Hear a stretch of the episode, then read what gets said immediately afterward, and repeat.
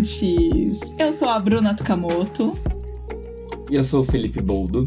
E juntos formamos o podcast Conversas Matutas. E como falamos no último episódio, hoje vamos falar sobre um tema um pouco polêmico, mas importante. O tema é esquerdomacho. O que é esquerdomacho? Onde vive? O que é, Bruna? O que comem? Fazem? Onde comem? Onde habitam?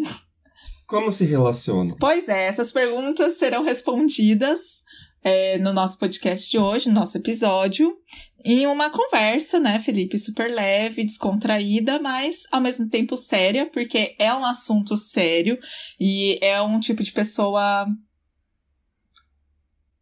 Perigosa. Perigosa, isso. Tirou as palavras da minha boca. Quase literalmente, né, Bruno? Sim. E você quer tentar arriscar uma definição, Bruna, do que é esquerdomacho? Resumidamente, superficialmente, o esquerdomacho para mim é um cara, é um homem hétero, pró-feminista, então que tem uma certa consciência social, que entende das pautas do feminismo e que apoia o movimento, apoia as mulheres, defende a liberdade das mulheres, o combate à violência das mulheres, enfim, todas as pautas ali do feminismo, mas que veste uma carapuça, né? Que é um cara extremamente inteligente, extremamente calculista, extremamente bem articulado, persuasivo, o que deixa ele bem perigoso. Na verdade, de maneira geral, ele é perigoso mesmo, né? Por vários motivos.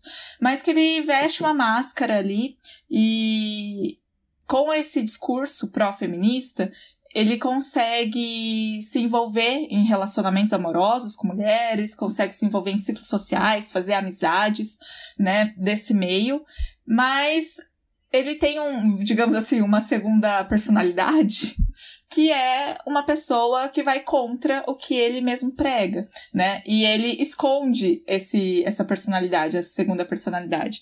Então, por trás, muitas vezes ele é abusivo, é, por trás ele se contradiz, ele acaba sendo hipócrita ali em muitos discursos. E a gente vai dar vários exemplos, né, Felipe? Mas pode aí complementar, por favor, a minha fala. Não, eu acho que, inclusive, você foi muito completa na sua definição. Eu acho que é isso mesmo.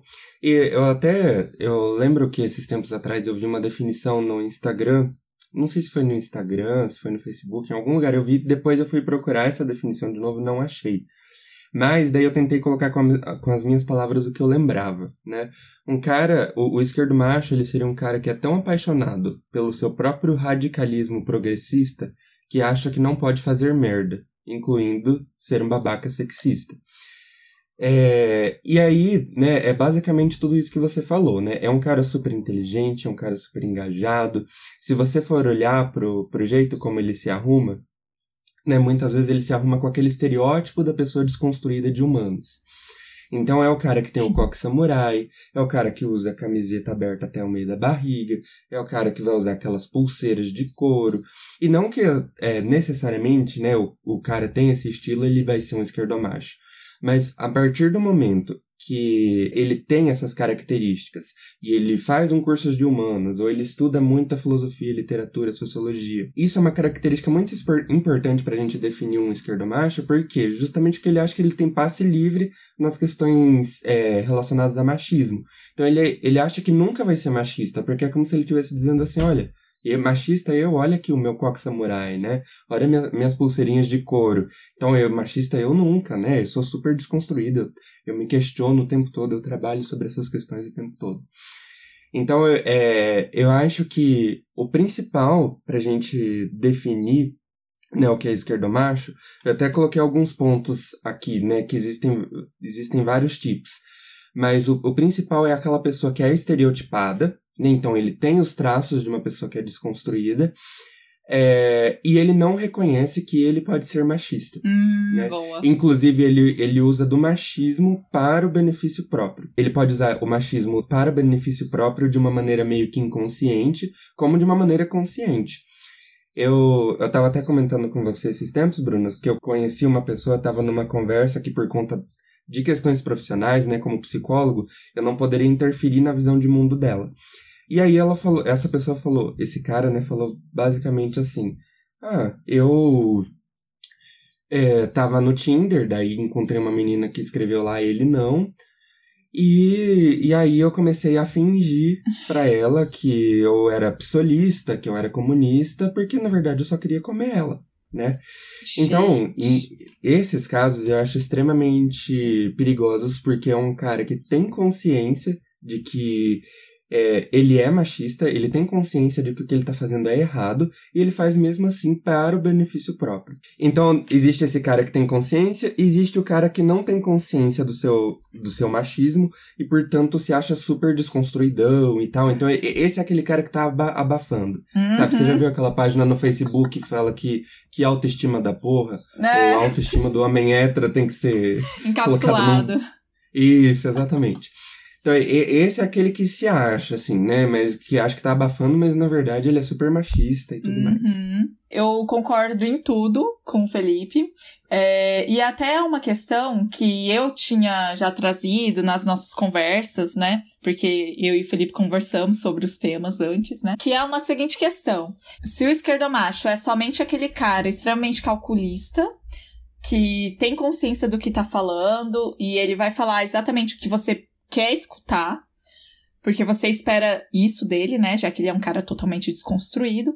Ou se o esquerdomacho também pode ser aquela pessoa que às vezes fala umas merda por ignorância, né? E eu me coloco nesse, na situação também, porque acho que todo mundo tá evoluindo, todo mundo, assim, quem quer, né? Todo mundo tá evoluindo, aprendendo dia a dia e errando, né? A gente foi criado aí numa sociedade patriarcal, machista, então é natural que a gente, as mulheres reproduzam o machismo e os homens sejam machistas. Mas enfim, essa era uma questão, uma dúvida que eu tinha em relação a isso, tipo, será que o esquerdomacho é só o cara consciente? Ou será que não? É, e eu, eu acho muito interessante essa pergunta, porque eu, eu gosto de usar o exemplo das cotas, né? Então, ah, eu sou um homem branco, é, heterossexual, e sou de classe média, né? Tenho uma clínica de psicologia no centro da cidade e tal. Então, daí eu, eu começo a falar assim, ah, para que cotas? Somos todos humanos, somos todos iguais, temos as mesmas condições, podemos nos esforçar para conseguir as coisas. E por que que isso, para mim, é, é, é um problema, né? Eu tenho essa fala, é um problema. Justamente porque eu não sou uma pessoa negra, eu não sei o que uma pessoa negra sofre. E isso me torna uma pessoa racista, né? justamente porque eu, não tô tentando me colocar no lugar da outra pessoa, tô vendo o mundo a partir da minha perspectiva, né? Eu nunca sofri os preconceitos que uma pessoa negra sofreu. E, e o esquerdomacho, que é ignorante, que é inconsciente do seu próprio preconceito, digamos assim, ele continua sendo machista, né? Ele continua é, justamente porque ele tá ali usufruindo dos privilégios dele de ser um homem. É, tem, ele tem a, a, a diferença de falar de questões sociais, de tentar se desconstruir ao máximo de algumas questões, mas ele ainda está num lugar privilegiado, né? E é muito difícil você sair do lugar do privilégio, você se questionar, você saber que você foi um babaca um dia e que você pode continuar sendo, e que muitas vezes você vai ser sem perceber e as pessoas podem te apontar isso. Então, enfim, é, é muito difícil você fazer esse exercício, você sair desse lugar. Então, por mais que ele não tenha consciência do que ele está fazendo, a responsa ele ainda tem a responsabilidade de se questionar, né? Então eu, eu vejo, por exemplo, na clínica quando eu estou atendendo, muita gente defendendo os maridos, tanto para casais homossexuais quanto para casais é, heterossexuais. É, e eu vejo muita, por exemplo, muitas mulheres defendendo o cara porque, ai, mas é que ele não entende, né? Ele não chegou até essas discussões que a gente teve, então eu tenho que ter paciência e tal.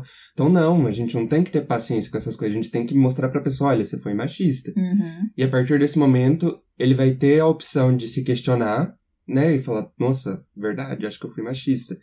E aí sim tentar melhorar. Agora, se ele falar, eu machista, eu olho meu coque samurai, né? Daí, sinal de alerta, sim. tem que tem que ser acendida aí. Todos nós podemos errar a qualquer momento, e eu acho que é justamente essa a maior diferença, né? De você fazer. Do que você vai fazer com o seu erro. Você vai tomar isso para você, vai aprender, vai estudar, vai se conscientizar ou não. E para mim, assim, existem vários tipos de esquerdomachos, como você tava falando, mas para mim o mais perigoso é esse cara que é consciente, e que faz uhum. as coisas sabendo do que ele tá fazendo para ganhar enfim, é, status social, para ganhar reconhecimento, né? Enfim. Mas para mim esse cara é, é, o mais perigoso. É, eu lembro daquele livro, quando a gente fala sobre esse tipo de esquerdo macho, eu lembro daquele livro O Psicopata Mora ao Lado. Esse livro ele é um livro pseudocientífico, é só sensacionalismo em cima do tema da psicopatia, mas eu acho que essa frase, é, a, a, despeito disso, né, a despeito de ser sensacionalista, ela serve muito para esquerdomacho, né? O esquerdomacho mora ao lado. Justamente porque eles estão ali se misturando entre a sociedade, eles estão é, com uma pose de pessoa intelectual, uma pose de pessoa desconstruída, e eles usam disso para para conseguir fazer amizades, para conseguir ter relacionamentos com mulheres, com outros homens, enfim. É, uma coisa que a gente pensa, né, que às vezes o esquerdo macho é só o cara heterossexual, não necessariamente. Uhum. Pode ser o cara gay também, que paga lá de desconstruído, mas na verdade tem ideias super retrógradas. Na verdade, não que ele tem ideias super retrógradas. O que ele fala é uma coisa, o que ele faz é outra. Isso, sabe? é. Uhum. é. Muitas vezes ele acredita com todas as forças que ele é uma pessoa desconstruída, mas o que ele faz Exatamente. É outra coisa. É verdade. Não, e essa frase, o esquerdo macho mora ao seu lado, como que é, Felipe? O esquerdomacho mora ao lado. Isso, o esquerdomacho mora ao lado. Define muito, porque justamente pelo cara ter consciência do que ele tá fazendo, é muito difícil, às vezes, você descobrir que o cara é um esquerdomacho. Então, uhum. meu, é muito complicado. Eu vou aproveitar aqui o momento para já dar um exemplo, né? Começar aqui a nossa leva de exemplos, porque não só o esquerdomacho morou ao meu lado, como morei junto com ele, dormia na mesma cama que ele, que é, no caso, meu ex-namorado. Eu tive um relacionamento bem longo aí, de cinco anos e meio que terminou, ainda bem, né, no ano passado. A gente se conheceu muito novos, tínhamos 17, 18 anos, mas ele já era uma pessoa muito consciente, porque ele veio de uma família bem de esquerda e ele me ensinou muito, assim, sobre o feminismo, é até meio doido falar isso, mas é verdade. Eu me aproximei muito do movimento feminista porque ele me trazia muitas questões, ele me ensinou, sim, várias coisas. E, enfim, o Felipe, como é meu amigo, super meu amigo, conheceu muito bem esse meu ex-namorado. A gente várias vezes conversou, saímos juntos. E era um cara que, assim, quando a gente se encontrava, né, Felipe, a gente falava sobre os boy lixos, os Chernobyls, outros relacionamentos, que, que o cara era extremamente abusivo. A gente sempre discutia sobre isso. E o meu ex-namorado sempre falava, enfim. E aí, depois do término do relacionamento, eu descobri, depois de alguns meses, que ele, durante o, o, nosso namoro, ele falava na empresa dele que ele tinha um relacionamento aberto comigo pra ficar com outras meninas. Isso foi muito chocante, assim, porque eu jamais imaginaria que ele era um esquerdomacho sabe? Então, assim, a gente morou juntos, né? Desde o começo do relacionamento, na verdade, eu sempre ficava mais lá na casa dele do que na minha, porque ele não era daqui de Londrina. Então, foi muito chocante. E quando eu descobri isso, eu fiquei, cara, meu Deus do céu, como pode, sabe? O discurso dele é tão bem amarrado, ele é tão bem articulado, ele fala as coisas tão. É, tudo aquilo que eu quero escutar. E o Felipe mesmo falou para mim, né, Felipe? Na, na época você uhum. comentou. É, ele fala justamente as coisas que você quer ouvir. Isso é muito perigoso. Uhum. Eu falei isso na época, eu lembro exatamente por quê. O que, que é esperado? De uma, o que, que é uma postura decente de uma pessoa que sei lá, foi acusada de ser esquerdomacho. É reconhecer que ela errou e que ela vai melhorar e tal. É, só que é natural também, se você está sendo atacado, você ter um, um, pingo de, sei lá, uma tentativa de se defender. Tipo, não, mas eu fiz isso, mas É, também não sou um, uma pessoa que, sei lá, que é o, o, o demônio na Terra, não sei o quê. Então, é, isso é esperado também. E aí você, você começa a ver que os discursos são muito ensaiados. Né? É, é exatamente aquilo que a gente sabe que vai ficar bom no, na frente da câmera. Por exemplo, eu gosto de chamar isso de comportamento de sedução. Esse termo não existe na literatura, pelo menos da análise do comportamento, não existe. Mas é, é um comportamento de sedução porque você meio que seduz uma pessoa justamente ou só para você conseguir aquele biscoitinho, né, para você, sei lá, sentir que você é desejado, sentir que você consegue fazer amigos, enfim, sentir que você é uma pessoa desconstruída, ou é, você faz esse comportamento de sedução apenas para ter ali uma noite de sexo, apenas para conquistar uma amizade, apenas para conquistar um grupo de pessoas, ser a pessoa legal do grupo, por exemplo. E depois disso, você não faz mais nada com isso. Né? O, o, o negócio ali é só conseguir esse biscoito. E, e aí, quando, quando no seu caso aconteceu isso, né, Bruna? Eu falei, nossa, ele falou exatamente tudo o que você queria ouvir. Verdade. Né?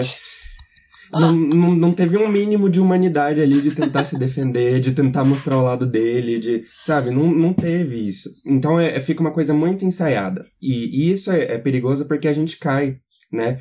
Eu vejo, depois que eu me formei em psicologia, eu vejo que é, algumas pessoas elas começam a falar coisas que elas acham que o psicólogo gostaria de ouvir. Por exemplo, já teve uma situação que uma pessoa me conhecia muito mais pelo Facebook, né, pelas coisas que eu postava no Facebook, pelo meu Instagram, enfim, e sabe que eu gosto desses temas sobre machismo, sobre é, é, homofobia, sobre questões sociais. Sabe que eu adoro falar sobre essas coisas. E, enfim, se uma pessoa vier tenta, com comportamentos de sedução para cima de mim a partir desses assuntos, ela vai me seduzir. Né? Uhum. Eu vou uhum. cair na dela, eu vou querer ficar. Eu vou ficar empolgado conversando sobre isso, porque eu adoro falar sobre isso. O negócio é que algumas pessoas elas falam tão ensaiadinho que você vê que a conversa não é natural. É só para te conquistar, é só para te levar na conversa, né? É só, olha, na frente dessa pessoa que a gente é, fala determinados tipos de coisa. E eu percebi isso porque no caso dessa pessoa específica, ela tinha um namorado e esse namorado tinha algumas ideias machistas, e na minha frente, e na frente da minha namorada, que era Marcela, ela não deixava ele falar. Né? Hum. Ela, não, ela não deixava ele expor as ideias dele. Ele ia falar, ah, mas por que, que as mulheres estão querendo ser superiores aos homens? Ela uh, uh, não deixava ele falar, mudava de assunto ali de um jeito.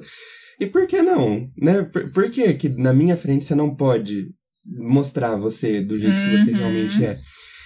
Então, é, você começa a perceber nesses pequenos sinais, né?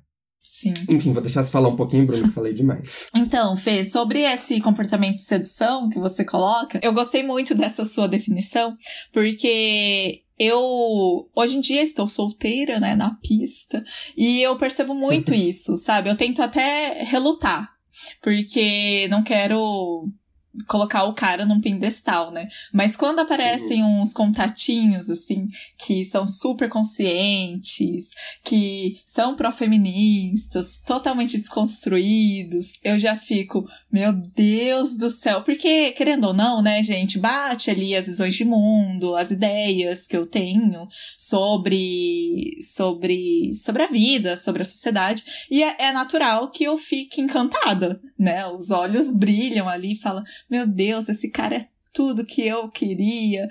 Mas eu aprendi a dar dois passos para trás e falar: bom, vamos ver se é mesmo. Porque muitas vezes a gente cai nesse papo e a gente só descobre depois, né? Tanto que, por exemplo, no meu caso, eu fui descobrir depois de cinco anos e meio. E não só em relacionamentos amorosos, mas amizades também. É, quando você vai fazer uma amizade nova, se a pessoa tem o mesmo discurso, se tem a mesma ideia que você, é natural que a gente seja seduzido.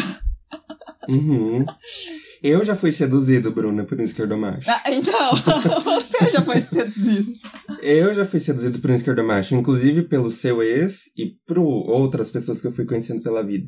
Justamente porque eles, eles não seduzem só pessoas que eles querem se relacionar sexualmente, afetivamente. Eles seduzem amizades também. Então, é, no, no caso do, do seu ex, eu lembro que a gente sentava numa mesa de um barzinho e tal, E aí o olhar dele, quando ele tava falando, era direcionado para mim. E tinha outras duas mulheres na mesa, que era você e a Marcela. Né? Então eu acho que isso é um, é um sinal, sabe aquela história do garçom que quando vai na mesa ele, ele oferece a maquininha de cartão só pro cara Sim. e não oferece pra mulher, né? Então eu, eu acho que isso é uma questão pra gente estar atento, apesar do discurso, né? Então além do discurso, o que mais que eu posso prestar atenção nessa pessoa? E, e uma, um outro exemplo que eu tenho também é de um cara que era da psicologia, super desconstruído e tal, e adorava falar sobre filosofia, tinha lá o estilão dele de pessoa desconstruída. Enfim, o estereótipo total do, do cara de humano. Certo. E aí, é, eu tinha umas amigas que é, elas é, super independentes e às vezes ela era, elas eram até um pouco bravas quando as pessoas passavam dos limites dela e corretíssimas, né? E aí, uma vez esse cara mancou num trabalho, elas ficaram bravas e ele falou algo mais ou menos assim é, ai, não sei para que tanto estresse, isso deve ser falta de dar, né? E, ou seja, ele Nossa. tava res, ele tava colocando o estresse dela por conta de algo que era culpa dele, ele tava resumindo isso como falta de sexo. Então, é, é aquela velha história, né? Ah, essa mulher é histérica porque ela é reprimida sexualmente. Coisas que outros homens fazem, coisas que outros homens ficam bravos e não são questionados na, na questão sexual. Né? Sim. Então isso para mim é um esquerdo macho. É, cai muito naquele discurso do ai, TPM, quando vê uma mulher mais estressada, ai, deve estar de TPM, que já é totalmente questionado dentro do, do movimento feminista, de maneira geral também na sociedade. Eu acho que a gente tá conseguindo abranger essas discussões, né? Mas nossa, que ranço. que preguiça, né, desse papo, assim. E. Sim. Enfim. É, você quer falar mais alguma coisa? Dar mais algum exemplo? Não, eu só ia falar que, no meu caso, eu, eu tenho muita dificuldade de fazer amizades com homens heterossexuais. Por quê? Eu já sofri muito bullying quando eu tava no ensino fundamental, ensino médio, porque é, os caras falavam que eu era gay e tal, e não é como simplesmente assim, ah, Bruna, você é, você é gay? Não, não sou. Ah, tá, beleza, achei que fosse. E é isso. Não. No ensino médio, isso tem um peso muito maior, é como se estivesse cometendo um pecado. É, então eu já sofri muito bullying por conta disso. É, e aí eu, eu nunca consegui me aproximar muito de homens heterossexuais. Então sempre me aproximei mais de homens gays que tendem a ser mais desconstruídos e me aproximei mais de mulheres também. Então, quando chega um cara heterossexual, eu já tô esperando que ele vai fazer alguma merda. E aí, quando chega um desconstruído, ele é um. Ele é o alecrim dourado no meio do campo, sabe?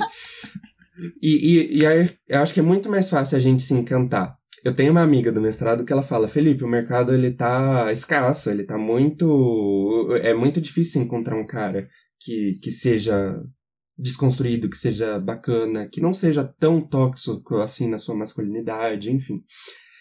E e aí eu acho que isso é uma. É o, o, fato dessa minha história, né, de, de já ter sofrido com esses caras, me ajudou a me afastar dessas pessoas. E aí isso me faz ser seduzido também pelos esquerdomachos, justamente porque ele se destaca entre o, entre o meio de, de todos os outros caras, né? Então, enfim, só tô falando isso porque é muito fácil você cair na deles porque realmente eles se destacam.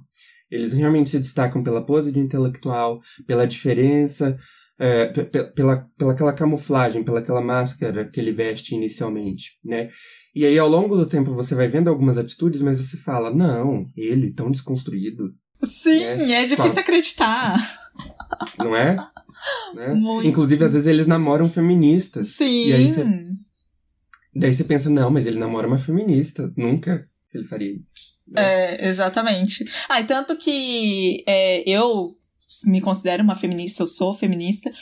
E uma das coisas, quando todo esse lance do relacionamento aberto veio à tona, que eu fiquei sabendo por uma menina que trabalhou com meu ex-namorado, ela falou, Bruna, é, quando vocês terminaram o relacionamento, né, que você comentou no seu Instagram, eu confesso que eu fiquei aliviada por você. Eu fiquei, meu Deus, eu não acredito, foi um choque para mim, eu nunca me imaginei nessa posição, sabe? Eu sempre fui muito de falar sobre os Chernobyls, os relacionamentos abusivos dos outros, e nunca me imaginei estar em um. Então, uhum. realmente, uhum. são várias, nossa, várias nuances que envolvem ali o esquerdomacho, seja dentro de um relacionamento amoroso ou amizade mesmo, né? Até hoje eu não descobri nenhum amigo esquerdomacho, né? Mas a vida é longa. Espero que não seja eu. eu também espero. Espero mesmo que não seja você, Felipe, mas se for também, eu sei que você está totalmente aberto para aprender. Eu espero. Espero também. É, é porque assim, né? Eu acho que a gente nunca. Eh, não querendo passar pano para ninguém aqui. Mas eu acho que a gente não tá livre de erros. Eu posso errar Total. em algum momento, eu posso como uma pessoa branca, eu posso ser racista em algum momento sem perceber. Eu posso ser machista em algum momento sem perceber. E aí tem aquela frase no Instagram que tá bem famosa agora que é, é todo mundo tem algum nível de toxicidade. E a gente não dá para ficar fugindo é. de todo mundo né, de pessoas, ai, fuja de pessoas tóxicas. Só que eu sou tóxico em alguma medida, você, Bruna, é tóxico em alguma medida. Com certeza. A gente tem que fugir de pessoas que não trabalham essa toxicidade. Porque em algum momento a gente vai, né, senão a gente entra naquela lógica do cancelamento, e aí entra numa coisa perigosa também. É, porque a gente não, não concorda, né, Felipe, com o cancelamento. Uhum. Então, já quase finalizando o podcast, né, o segundo episódio, eu fiquei me perguntando enquanto você falava, será que o esquerdomacho pode deixar de ser esquerdomacho? Tipo, existe um, uma salvação pro cara que é consciente, não pro cara que erra e aprende com isso, mas pro cara que é consciente. Tá, eu vou, eu vou responder isso em primeiro lugar como um homem heterossexual que, é, apesar de ter sofrido bullying, também é, a qualquer momento pode ser esquerdo macho. Eu acho que sim, eu quero acreditar que sim. Eu fico com muita vergonha quando é, me falam das coisas que os homens fazem, quando me falam das coisas principalmente do que os esquerdomachos fazem. E eu espero que eu não faça essas coisas, mas eu tenho consciência de que algum dia eu posso fazer. É, e eu quero acreditar que sim, que se um, um dia for apontado alguma coisa, que eu tenha a humildade e, e, a, e o, e a capacidade de reconhecer que eu errei e que agora, a partir de agora eu vou mudar e vou tentar desconstruir, ter uma masculinidade menos tóxica. Então eu acho que sim, e até se eu não acreditasse nessa mudança, eu não teria sido psicólogo, né? Nem teria me formado como psicólogo, porque basicamente para você ser psicólogo você tem que acreditar que as pessoas podem mudar. Então sim. Mas e você, Bruna, como como mulher, como jornalista, o que, que você acha? É, então, eu acho que sim, eu também acho que é possível essa mudança. Eu acho que o cara que age de forma mais calculista, mais fria, e diferente de você, né? Uma pessoa que. Um, um, o esquerdomacho que é mais consciente do que ele tá fazendo, talvez tenha mais dificuldades, assim, de. É, de admitir que os erros dele, enfim, às vezes de perceber e de ir atrás também de um, entre aspas, tratamento, ou de melhorar isso nele mesmo. Mas a dica que eu queria deixar aqui é que se um dia você que está nos escutando for apontado como esquerdo macho, se alguém chegar em você e falar, olha, suas atitudes não estão legais, olha, o que você falou naquele dia não foi bacana, repense, sabe? Esteja aberto para isso. Porque é, é, todo mundo tem que evoluir, né? Em alguma medida, todo mundo tem que evoluir. E para de ser uhum. escroto. é, e, e, exatamente. E eu queria te perguntar também, como não ser um esquerdomacho? É muito difícil, mas eu acho que buscar informações, ser consciente, estar aberto para escutar mulheres, principalmente, é, né, respeitar as mulheres, ler sobre o assunto. Hoje em dia, eu vejo a internet como um, um caminho muito acessível. Claro que a internet não chega em todo para todo mundo, né, infelizmente, mas ela democratiza de certa forma a informação. Então a gente tem hoje em dia reportagens maravilhosas sobre esses assuntos no Google, né, em vários jornais, revistas que você pode encontrar na internet.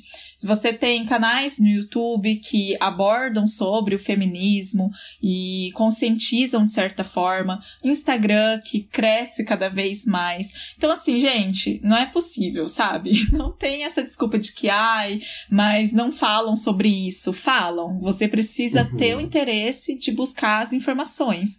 Então, eu acho que essa é a melhor forma, sabe? A educação, claro, mas muitas famílias, infelizmente, ainda são muito machistas. Então, é muito difícil você você querer, né, que o cara já nasça, cresça ali dentro de uma família machista e seja todo desconstruído.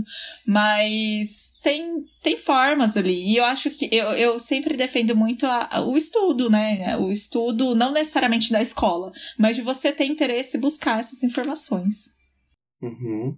Sim. E, bom, eu acho que um, um pouquinho da minha experiência também pode ajudar nesse sentido de é, você, a, a, primeiro, a identificar um esquerdomacho e, e até a pensar como não ser um esquerdomacho. Por exemplo, uma das coisas que eu trabalho em terapia é a minha dificuldade em fazer amizades, em me relacionar com homens, é, outros homens heterossexuais justamente por conta da minha história, né? Geralmente homens heterossexuais faziam bullying, é, faziam diversos tipos de coisas. E hoje, quando eu vou me relacionar com essas pessoas, eu já fico meio que com um pezinho atrás. Eu tô sempre atento ao menor erro dela para falar assim, não, não serve para mim, vou me afastar, né?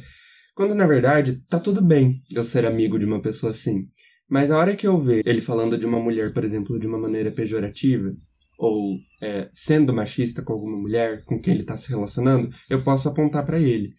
Eu vejo, eu, eu vejo que um, um, um, sinal também de um esquerdomacho é você ser amigo de um cara esquerdomacho que está sendo abusivo com uma menina e você não fala nada porque, ah, vou me meter nisso, né? E, e enfim, ah, mas se eu falar, daí a amizade vai se romper. Então, gente, não é amizade de verdade. Com né? certeza. E, enfim, então eu acho que um, uma das coisas é a gente precisa começar a informar mais esses caras. Se você tem um pouquinho mais de consciência, comece a informar mais esses caras, né? Se você se relacionar com eles. Eu acho também que um outro sinal e uma outra dica é esse cara ele admira mulheres. Ele admira mulheres é, cantoras, ele admira mulheres professoras, ele admira mulheres filósofas, ele, enfim, ele consome conteúdos produzidos por mulheres. Porque se ele só consumir conteúdos produzidos por homens, ele nunca vai ter consciência do que, que é do que, que é um, machismo, do que, que é que ele faz que pode ofender uma mulher, enfim, porque ele tá vendo tudo da perspectiva dos homens. Então, por, por mais que eu esteja aqui falando, eu posso, sei lá, o meu Instagram inteiro pode ser só sobre como identificar um esquerdomacho, e só sobre como os esquerdomachos são malvados se ele consumir só o meu perfil, ele não tá preparado para saber o que é um esquerdo macho. Porque eu tô vendo tudo a partir da minha perspectiva. Sim. Por mais que eu converse com outras mulheres. Então ele tem que consumir conteúdos de outras mulheres, ele tem que conseguir admirar outras mulheres. Não consegue admirar, admirar outras mulheres por quê? Né? Eu acho que isso também é um questionamento que a gente pode fazer. Por que, que você não consegue admirar cantoras, mulheres? Verdade. Por, por que, que você não consegue se relacionar com outras meninas? Por que, que você não consegue ter uma amizade natural como você tem com outros caras? Por que, que você não consegue ter essa amizade com outras meninas? Porque sempre tem que haver essa diferenciação. Eu acho que isso são sinais pra gente, é, pra gente ficar atento. Até o que eu falei do, do, da pessoa que só olha pro cara, né? Tô numa mesa. Daí tem um cara falando e ele só olha pro outro cara, sendo que tem outras mulheres em volta. Por que, que você só consegue olhar pro cara? Ele vai te entender melhor, né? Sim. Então, é essa diferenciação essa diferenciação é uma coisa para a gente estar atento. Né? Boa questão, Felipe. Muito bom. Então, só uma última pergunta. Eu sei que eu já falei, vamos finalizar o vídeo, mas agora é real para finalizar. Uma pergunta hum. que o hum. Felipe tinha deixado no roteiro e que eu acho muito importante para a gente trazer aqui, que é o esquerdomacho. Ele é mais perigoso do que o Bolsonaro, por exemplo? Ai, ai, ai. ai, ai, ai. Ai, ai, ai. E aí, o que, que você acha? Olha, é, levando em consideração que o esquerdomacho usa uma máscara para esconder quem ele realmente é, eu acho ele mais perigoso que um Bolsonaro, porque penso assim, né? Eu vou lá, escuto um discurso do Bolsonaro. Eu sei que ele é um escroto. já uhum. ouço as palavras dele, ouço tudo que ele tem para falar e eu já sei que ele é assim, que ele é um embuste mesmo, que ele é totalmente despreparado, né? Enfim, e um machista, já que a gente tá falando aqui de esquerdo macho. E o esquerdo macho tem esse poder de sedução, né, que você colocou aí. Então, isso para mim deixa o esquerdo macho um pouco mais perigoso, porque é mais difícil eu descobrir quem realmente ele é. O Bolsonaro não, o Bolsonaro aparentemente não usa filtros, né? Ele fala o que vem na telha e pronto. Agora o esquerdo macho é cheio dos, das entrelinhas, da camuflagem, enfim. Mas o que, que você acha, Felipe? Eu concordo total com você e eu acho que o esquerdo macho ele é mais perigoso do que o do que o cara que é ignorante mesmo, que, ou, ou do cara que é ignorante ou do cara assumidamente machista, como é o caso do Bolsonaro né? Eu digo que o Bolsonaro é assumidamente machista não porque ele fala, ah, sou machista, mas por conta das atitudes que ele tem orgulho dele mesmo, né? Das frases dele que ele nem sequer pensa em questionar, enfim. Quando eu começo a ler um pouquinho da literatura, da análise do comportamento sobre cultura, sobre política e tal, é, você começa a perceber que o reforçamento positivo, que é tipo as coisas boas, né, da, que, de consequências que a gente produz, que o reforçamento positivo ele é muito mais perigoso do que as punições. Então, por exemplo, um governo que alimenta a população, que dá entretenimento para a população, um governo que tem uma mídia que faz a população ficar o tempo todo presa naquilo lá, que tem redes sociais que consomem o nosso tempo todo, enfim. O governo que permite esse tipo de, de liberdade, ele é muito mais perigoso do que aquele governo autoritário.